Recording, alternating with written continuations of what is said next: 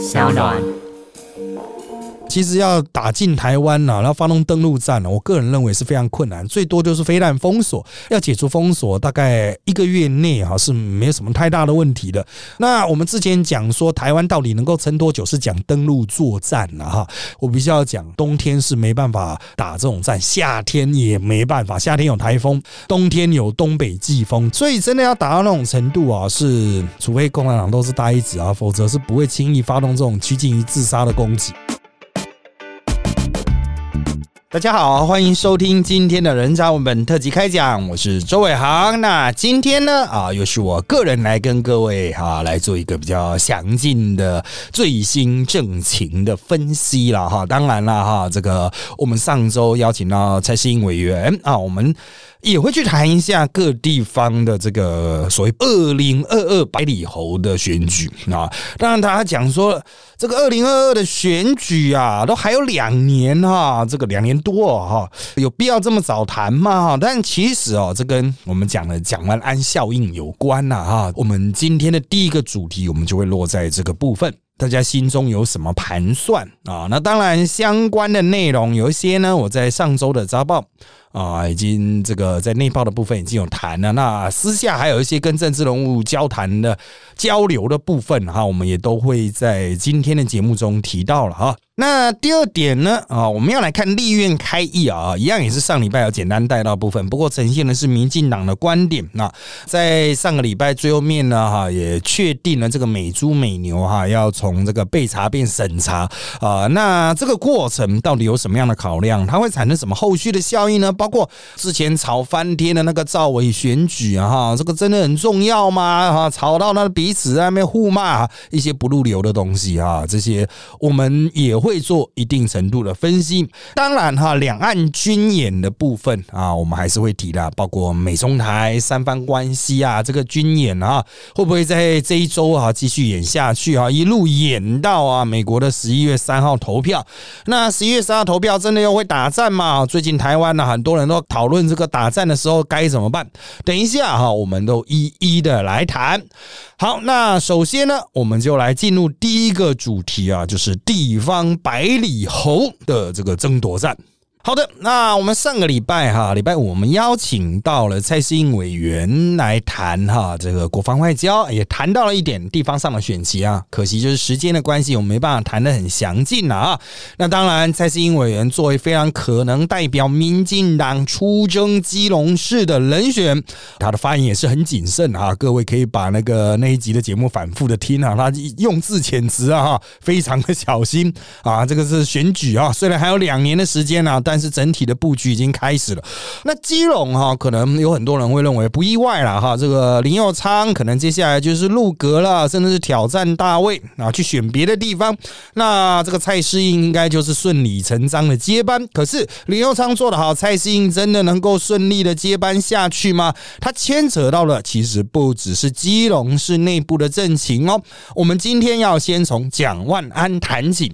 很多人会认为蒋万安真的有这么重要吗？啊，我们必须承认一点哈，就是台北市的基本的选举的盘呐，哈，这个蓝营一向是大于绿营的，绿营要获胜，除非就是结合一些浅蓝的部分，把浅蓝的吃下来，绿营才有赢的机会啊。这是柯文哲模式之所以能够连续两次奏效的原因。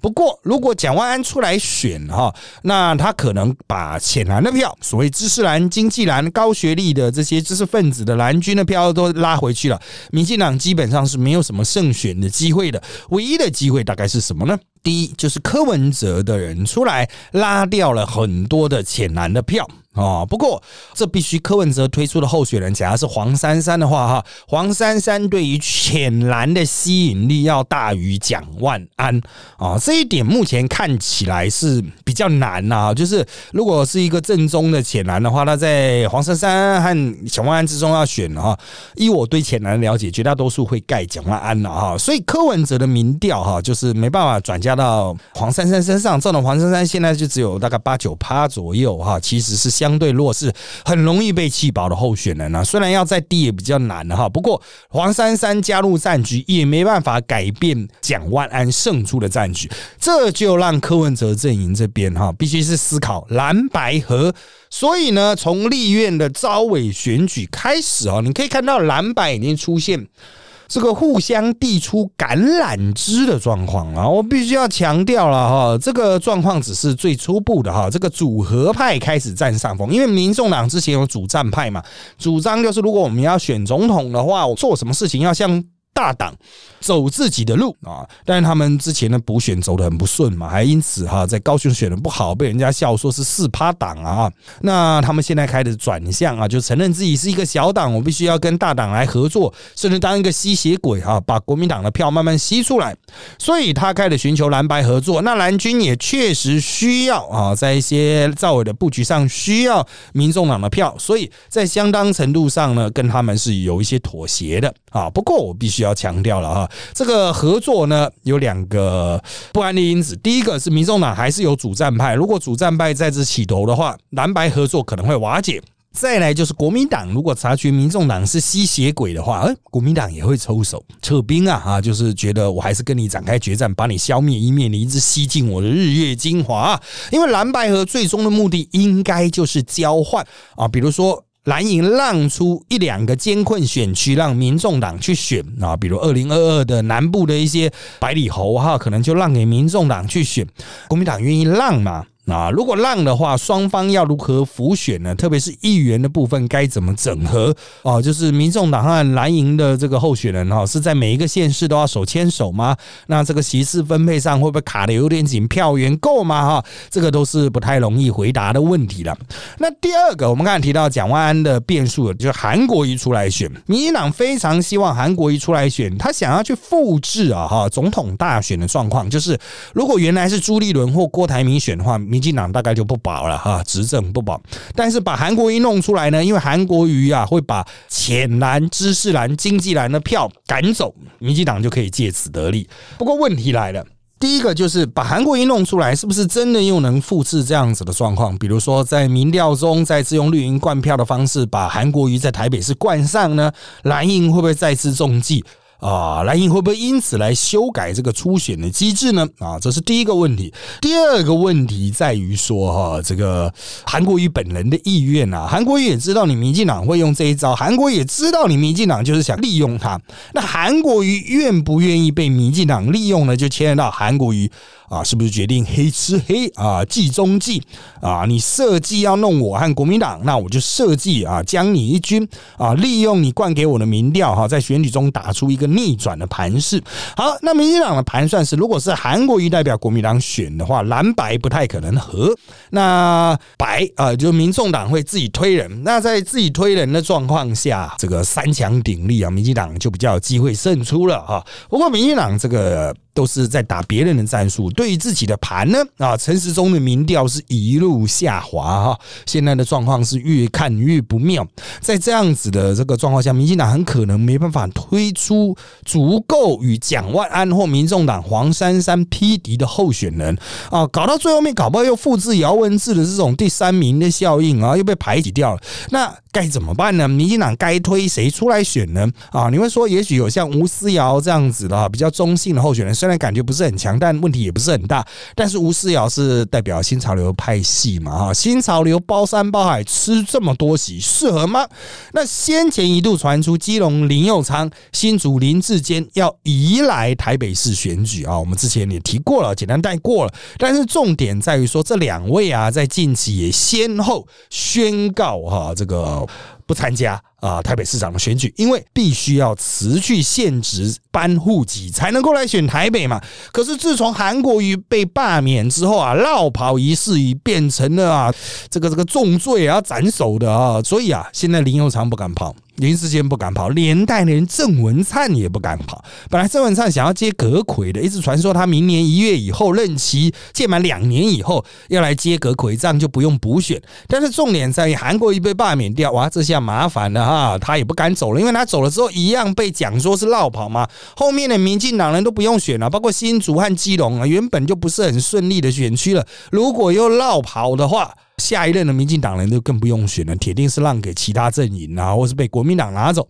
所以啊，这个现在大家都按兵不动。有一说就是潘孟安也是两连任了哈，当两届的潘孟安必须先辞，先辞之后让潘孟安被骂一阵之后，来减缓郑文灿啊这个提前绕跑啊被骂的这种压力了啊。但是呢，潘孟安愿不愿意做出这种牺牲啊，值得观察。当然，民进党。啊，目前传出明年一月可能会有所谓的内阁改组，而且是大改组，大叔可能下台，但是因为找不到适合的继任的阁魁啊，哈。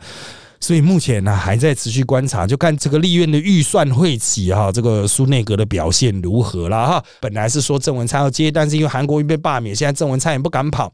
那如果真的要从内部升的话，只有林佳龙和陈时中啦。但陈时中一下升这么快适合吗？林佳龙也是饱受争议啊，所以民进党。也有无法调度的困境啊！而我们刚才其实一开始提到了是蒋万安带动了整个台湾二零二零的布局。好，那现在我们就要来看，因为蒋万安杀去台北，他的连带影响了其他的地区。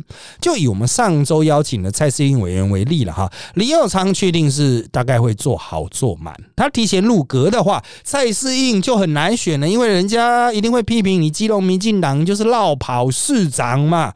哇，这下该怎么办呢？蔡思颖原本就陷入比较辛苦的选举，虽然林佑昌确实做的不错，不过目前国民党最可能推出的谢国良战力非常的强。他虽然已经淡出政坛许久，不过这段时间他仍然在养精蓄锐，经营人脉关系啊，也都经营的很好，甚至是渗透到了哈这个绿营这一边啊。绿营在基隆本来就不大了啊，他都还可以插一脚啊，真的是经营的非常努力了。这也让蔡世英在基隆的经经营啊，一直都是采取一个所谓蓝绿混同、蓝绿色经营法，不然不可能跟谢国良匹敌。那民进党的寄望是什么呢？民众党跟国民党。无法蓝白合，而在基隆推出候选人谁呢？啊，民众党的秘书长谢立功啊，之前就是国民党来基隆培养的主要候选人。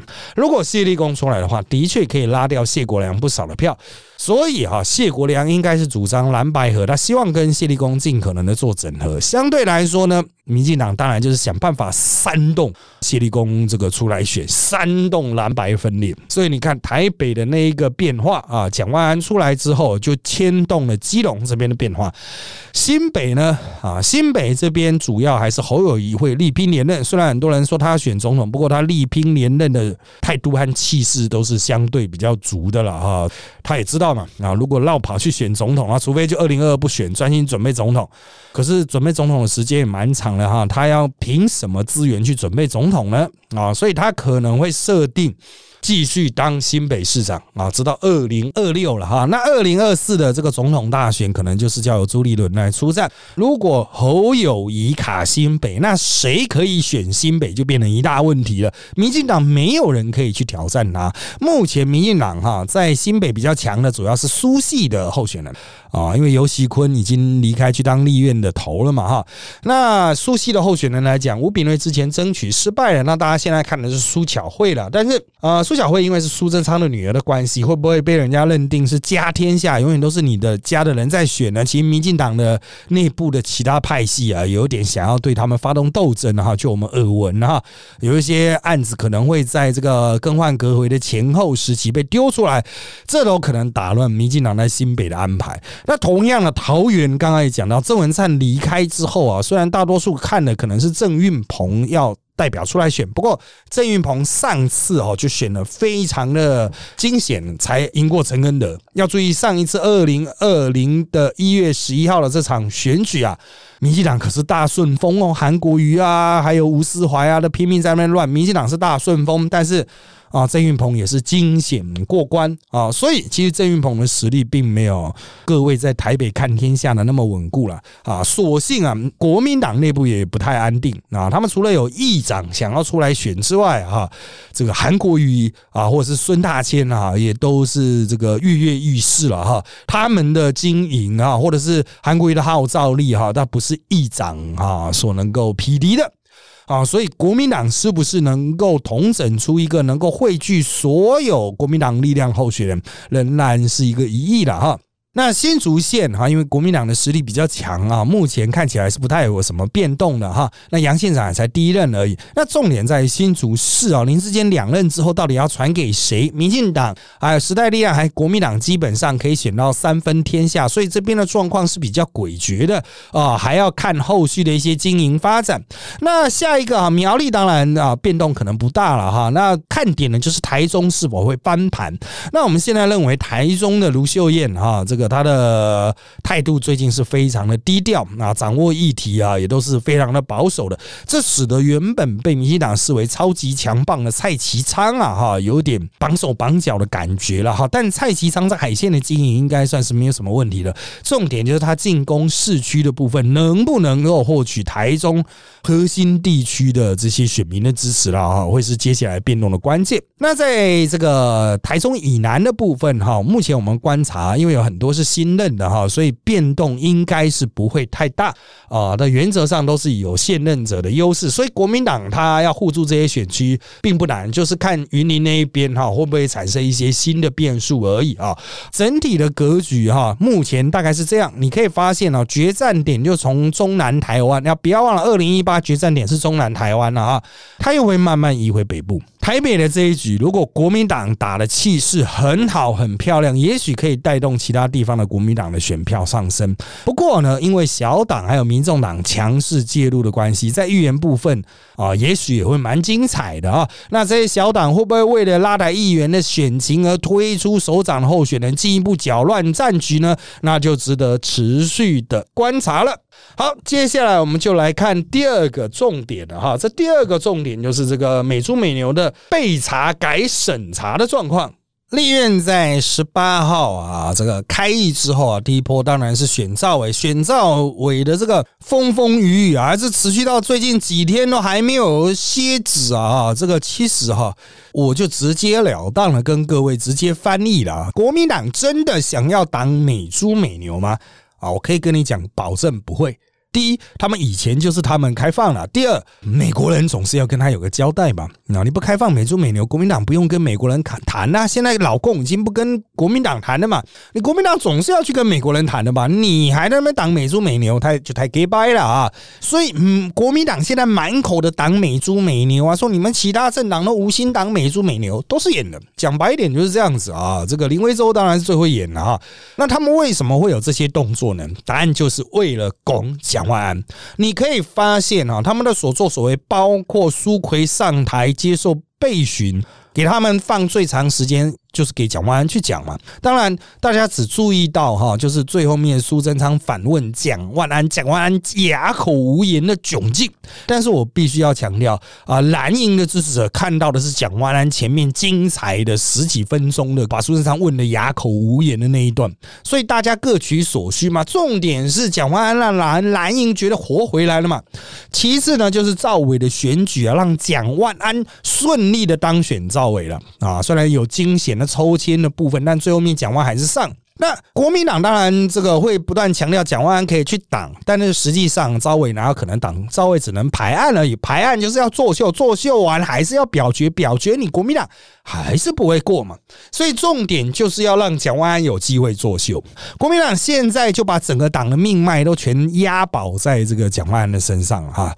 所以啊，讲白一点就是想办法让蒋万安秀到底啊，让蒋万安在第一线让。民进党的人怎么打他，怎么扁他都没有关系，重点就是要让蒋万安保持这样的热度，这样蒋万安才可以顺利碾过二零二二的市长选举。这就是国民党的战术操作。所以，任何的国民党人在强调说啊，你们其他人都不挡这个瘦肉精啊什么的，其实都假的，你就直接指明他，其实你就是想要护航蒋万而已啊。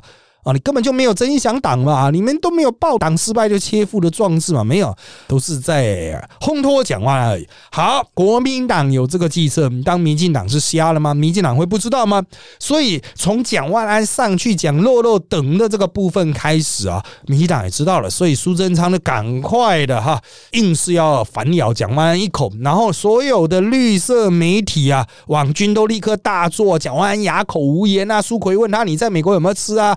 啊，有什么身体不适啊？蒋万安答不出来，大家都在狂喜这个啊。那当然，有些人会觉得说，这是要塑造蒋万安是个笨蛋的形象啊，再次把他塑造成像马英九或韩国瑜这样的形象。但是我必须要强调了哈，就回到刚刚讲嘛，蓝营的人是对此是不在意的，甚至根本就看不到，因为现在网络宣传然后媒体宣传啊，都很同温神话嘛哈，所以绿营这一波的攻势是比较没用。那蒋万安抽到招委之后呢，当然重点就是排案，他打算排很多啊，这个去修法啦哈，去修食品卫生管理法，把那个莱克多巴胺挡掉啦，或者是著名中小学啦哈，这时代力量党团提的著名中小学等等学校机关政府机关不得使用啊，这个含瘦肉精莱克多巴胺的猪肉等等啊。好，这些做法我必须要强调了，这个是国民党的设定，就是要让蒋万安去排这个案子，然后被民进党挡掉。以凸显蒋万安是非常壮烈的，但是民进党很清楚啊，你们既然要玩，我就陪你玩大的。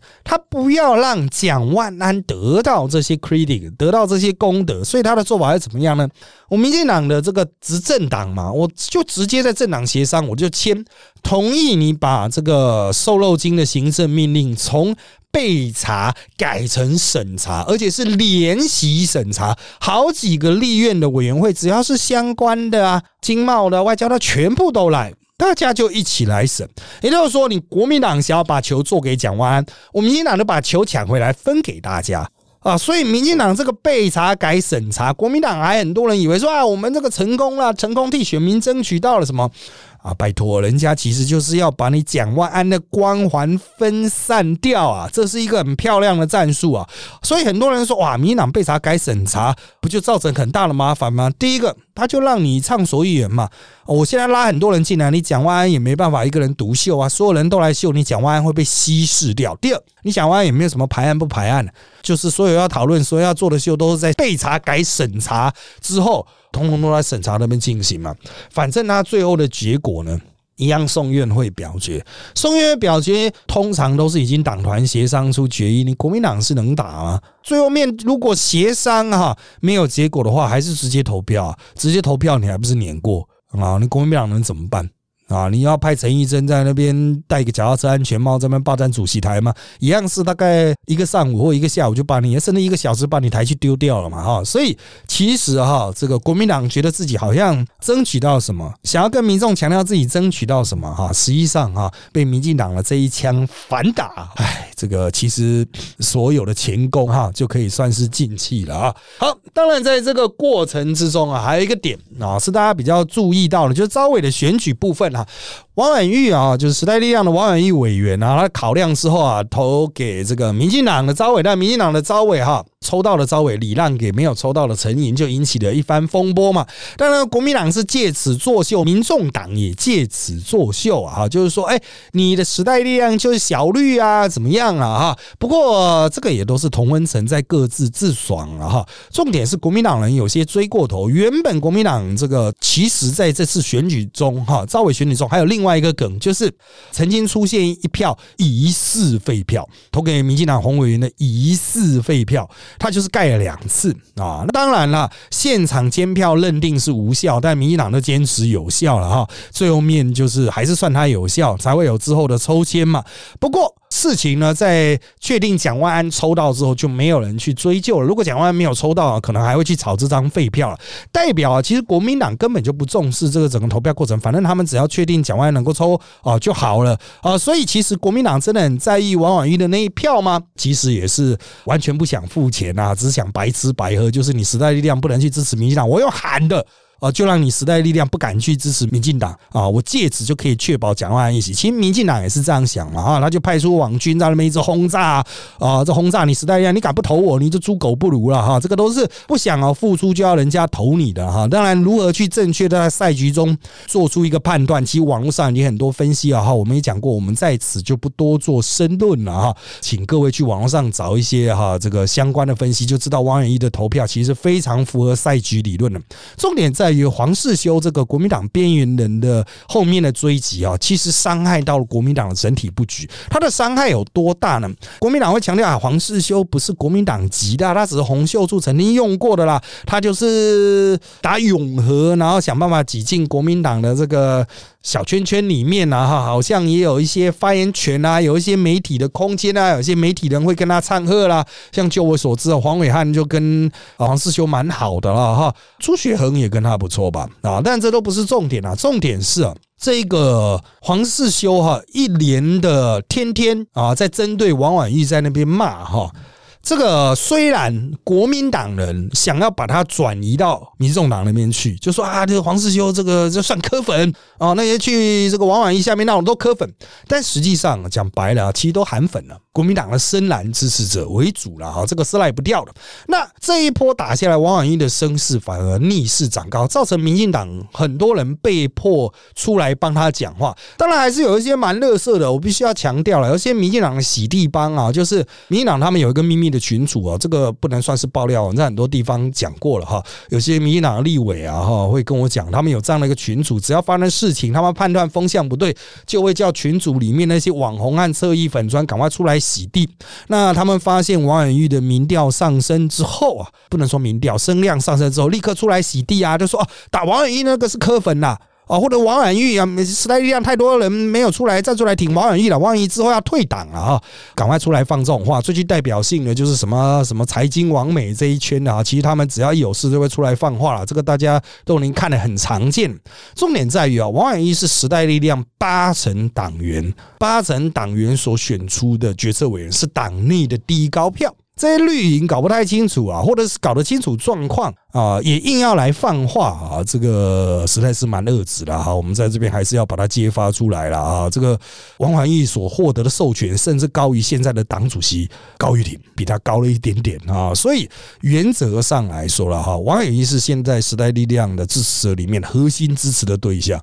民进党想要去上演这种分化戏啊，这个其实大家是大家都是看得很明呐。之后啊，这个会不会有一些后续的反作用力？就像黄世修国民党之前那年啊，现在反作用力都作用在国民党身上啊。以后国民党那边质疑说：“哎哎，你时代力量为什么不跟我合作？”那时代力量可以说：“你有李来西，你不处理李来西，你又不跟黄世修做完整的切割哦，没有用啊。”其实啊，打战术真的不用打太多。对于这些有问题的外围的侧翼啊，他们只想自己提管的侧翼，还是及早切割、及早治疗，后边才会有救，好不好啊？那这个美猪美牛的这个开放的速度的问题哈，我们预计在这个审查哈，大概会在这个立院的委员会哈，会大概审个差不多一个月左右吧，开个几场公听会。然后如果有决议的话，哈，会进这个冷冻期啊，或者是什么的哈，我们就再看了哈，它会拖很久，也许会拖到预算开始审查。但是这一个会期最重要是预算，它有两个大的预算，一个是总预算，一个是前瞻二点零。讲到钱的问题哈，这个就更实际了哈。我个人认为哈，民进党可能会把这些钱分一分呢。原本有意见的这个国民党和猪农啊，可能最后面也都会先后退让了哈。也就是说，钱还是最实际的啊，能够活下去啊，才有资本来谈一些这个将来的未来的发展嘛。好，接下来是我们今天的第三个主题了。两岸频频军演啊，中美台的这个对峙局势啊，会有什么样的发展呢？这个我们最近看到哈，中共军机频频越过海峡中线，只要有越过国防部，都会发布一些相关的军情通报。当然哈，这个礼拜天就我所知好像是没有啊，似乎有点缓解，但是它可能会有前舰啊，可能会有什么的哈，这个我们就持续观察，看我们自己的飞机有没有飞出去嘛。啊，有时候是在水面上的一些活动，但是我必须要强调哈，这一周的重头戏啊，还是川普和拜登的这个辩论会啊。拜登最近呢哈，各位可能略有耳闻，就是川普阵营经常嘲笑拜登是老人痴呆了，然后会不断的放大那个拜登记忆力不好的部分。呃，我只能说，拜登的记忆力最近好像越来越不好哈，在一些节目的访问里面出锤的啊，记不清楚啦，忘东忘西的状况是越来越严重了哈。那辩论会是无所。所遁形啊？呃，也不是说川普就一定记忆力很好了哈，但川普伶牙俐齿啊，很会硬凹。拜登的反应啊，可能就没那么好。这一来一往，可能会掉个一两趴。如果川普真的表现够好的话，拜登掉个一两趴，事情就大条。我必须要强调哈，现在川普的民调还是落后不少。你不要看全国的趴数啊，美国的选举人制度的关系，重点是摇摆州。川普在一些摇摆州目前都还输。大概五到八八趴哈，这个是蛮严重的硬伤，五到八趴真的不好追，你要搬两到三趴回来是很辛苦的，除非拜登在辩论会上真的表现够失智啊，啊，否则真的是很难啊。但是。啊，川普的设想是这样子的，各位如果有兴趣的话，你可以去看二零一六那一场选举前一天各方的民调和预测。美国的民调是可以做到最后一刻的。那在美国二零一六大选的最后一刻所做出来的民调呢，其实哈，希拉蕊还是赢了。他在选举人票的部分，哈。哎，如果印象没错的话，好像赢了几十票，蛮多的，几十票，那可不是小赢了，是大赢，三百多票对两百多票，三百三十吧，我记得那时候很多 forecast 啊预测都是做到三百多票，但是最后是川普逆转，为什么？就是很多民调上原来哈是很蓝的州，就是很民主党的州啊。突然都被川普洗过来，变成摇摆州啊！那川普在一些摇摆州呢，都是顺利的拿下啊！所以这一次的民主党当然是戒慎恐惧啊，不会再让这些惨状再次发生，想办法把摇摆州的民调尽可能稳下来。但唯一的不安因子就是拜登的这个老人痴呆会不会在最后的一个月里面突然发作啊？哈，这最后只剩一个月了嘛？如果辩论会啊，这个拜登真的表现的太老人痴呆哈，也许哈不是在南部的这些摇摆州啊，比如佛。佛罗里达啦、北卡这些关键摇摆州，也去北部像滨州啊，还有五大湖区啊，哦，又会被再次被川普翻掉啊！那边的人可能也会觉得哇，这实在太蠢了啊！这个实在记性太差了，实在是投不下去的话啊，那真的是很麻烦了哈！当然哈，美国的总统有他的这个。呃，自家的要素了。那作为台湾这边呢，我们要看的当然就是军事效应。很多人担心，在最后一个月啊，美国选情最激烈的时候，哎，会不会在美国一方面投票的时候，中共发动作战呢？当然，这种事情啊，我必须要强调，战争这种事情，就是你说出来。就破功了啦！啊，战争其实要打得漂亮还是奇袭，已经讲出来十一月三号要发动战争了，其实就大家都把军队堆出来不就得了吗？美国把航空母舰全部派出来，在海洋上面巡弋不就得了吗？啊，这都是最现实的东西啊！战争之所以，比如说十一三号趁美国内乱在投票，总统选不出来而乱的时候，我来乱你啊！这个当然前提就是说啊，美国是原来成平状态，大家都像珍珠港在那边晒太阳，然后突然被日本的轰炸机给炸了一轮。那当然，这个设想的前提就是美国不知道你要来。可是，当你都已经说了哈，十一月三号很可能会有一些动作的时候，实际上就没有什么太大的空间了哈。美国只要把他的船派出来绕一绕，就算美国选不出总统，很多人说美国没有三军统帅，可是他还是有参谋会议的联席主席啊。啊，还是有那些我们类似台湾的那种参谋军官团、将官团在运作啊。那些人可以不带命令，你打我，我扁你啊！我就在你上空飞来飞去，你经过我，我就视同你要开战了啊！美国军人也是凶的很呐。啊，所以啊，原则上来说啊，战争这种事情讲白了不值钱，那就是偷袭喽。而如果要偷袭的话，我们之前哈在很多地方也做过了分析了。我必须要说的是啊，台湾现在的弱点哈，原则上就是能源了，还有一些武器还没有代换完成啊。所以这三年呢，最近这三年可能是装备哈逐渐在衰减，新式装备还没有来，可能会弱一点。可是这是讲最近的三年哈，之往之后。的三年，大概蔡英文的任期了哈的后三年这样子啊，那在这一段时间呢，哦，这个我不太认为中共也会采取一些比较急促的动作啊，因为中共自己的军备也还没有完成换装，贸然发动战争呢，马上会就会碰到，如果台湾人坚持死守，你要怎么解决这场战争的问题啊？中共也许可以拿下里外岛啊啊，拿下金门马祖，甚至金门马祖的外岛比较有可能拿下了，金门马祖的本岛啊，南竿北竿可能比较难哈。拿一些小岛，也许有可能，可拿下来呢？台湾人可能会被刺激啊啊！被刺激之后，可能就会宣布独立啊，甚至开始在那边做核弹呢。那反正你要封锁我嘛，台湾也没经贸对外经贸往来都断了嘛，那我们干脆做核弹嘛。啊，是不是呢？所以中共也会有一些考量。那你要说斩首啦，我们要有什么飞机飞进来斩首？现在台湾的防空飞弹之多哈，你要斩首一定要空降，没办法用登陆的啊。那你要空降的话哈，这个老实说是下不太来。那你要说，哎，总统身边的人会不会有人叛变呢？啊，老实说，总统身边一两个人心有意志哈，也许是有可能的，但是还有其他的人在。啊，其他的人呐，很多都是一心就是想要扒的总统往上升官的。最近你去翻开报纸，不是提到了啊？海空军说什么很不爽啊？我们在前线打共匪，你们在后面抢升官，开什么玩笑？所以啊，你要说这些想要搞叛变的，通常啊，哈，你会发现那些跑去中国书城的都是退将，因为他们人生没有希望嘛。没有搞头了嘛啊，所以当然就是想办法发挥自己的那个名头的最后的利用价值。如果你还是国军的现役的，还有机会往上升的军将官呢，当然就是在这里面挤啊。如果旁边有共匪，我还不把他检举到爆吗？检举他我都可以升官的，当然是把他干掉。各位啊，这个如果你有在职场生存过，如果你的人生的充满希望能够往上升的，你怎么会随便跑去投靠别的公司呢？不太可能嘛哈。其实军人的想法也是很接近的啊。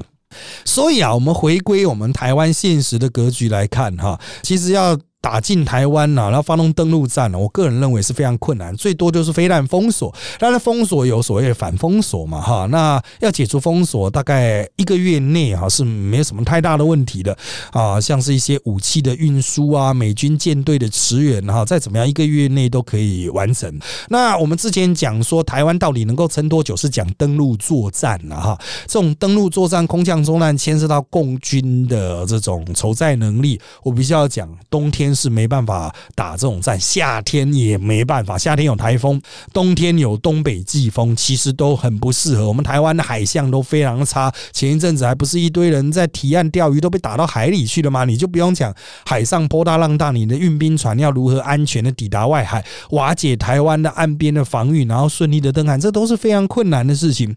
所以真的要达到那种程度啊，是我个人哈，这个是认为这个，除非共产党都是呆子啊，否则是不会轻易发。动这种趋近于自杀的攻击了哈，那当然有些台湾人会强调说：“哎呦，我到时候如果真打起来，我不参战。真打起来的时候是戒严，戒严是没有什么参不参战的问题。现在很多阿伯说啊，我不参战。戒严时代是说你能说我不干就不干了吗？”真的打起来，有些人毅然决然加入后备部队，有些人选择绕跑，一定会有这样的状况。但是后备部队组成之后，他要做什么事呢？最主要不就是去抓这些绕跑的人吗？把他抓来毙了，不就是这样吗？啊，所以你宣告什么？我不参战呐，反正我一定不配合啊。是找麻烦啊，兄弟！真的打起来的话，最好的方式还是加入后备和民防，有吃有喝有武器啊，总比你在外面拍拍照啊，什么都没有，什么掩体都没有要来的好。今天因为时间的关系了哈，我们这个三大主题就简单的谈到这边。那还是要谢谢大家收听我们这集的人造文本特辑开讲啦。现在我们在各大的 Podcast 收听平台，如商岸 APP、Apple Podcast，还有 Spotify，都可以听到我们节目。欢迎大家订阅留。言给我们五颗星，那我们就下次再见喽，拜拜。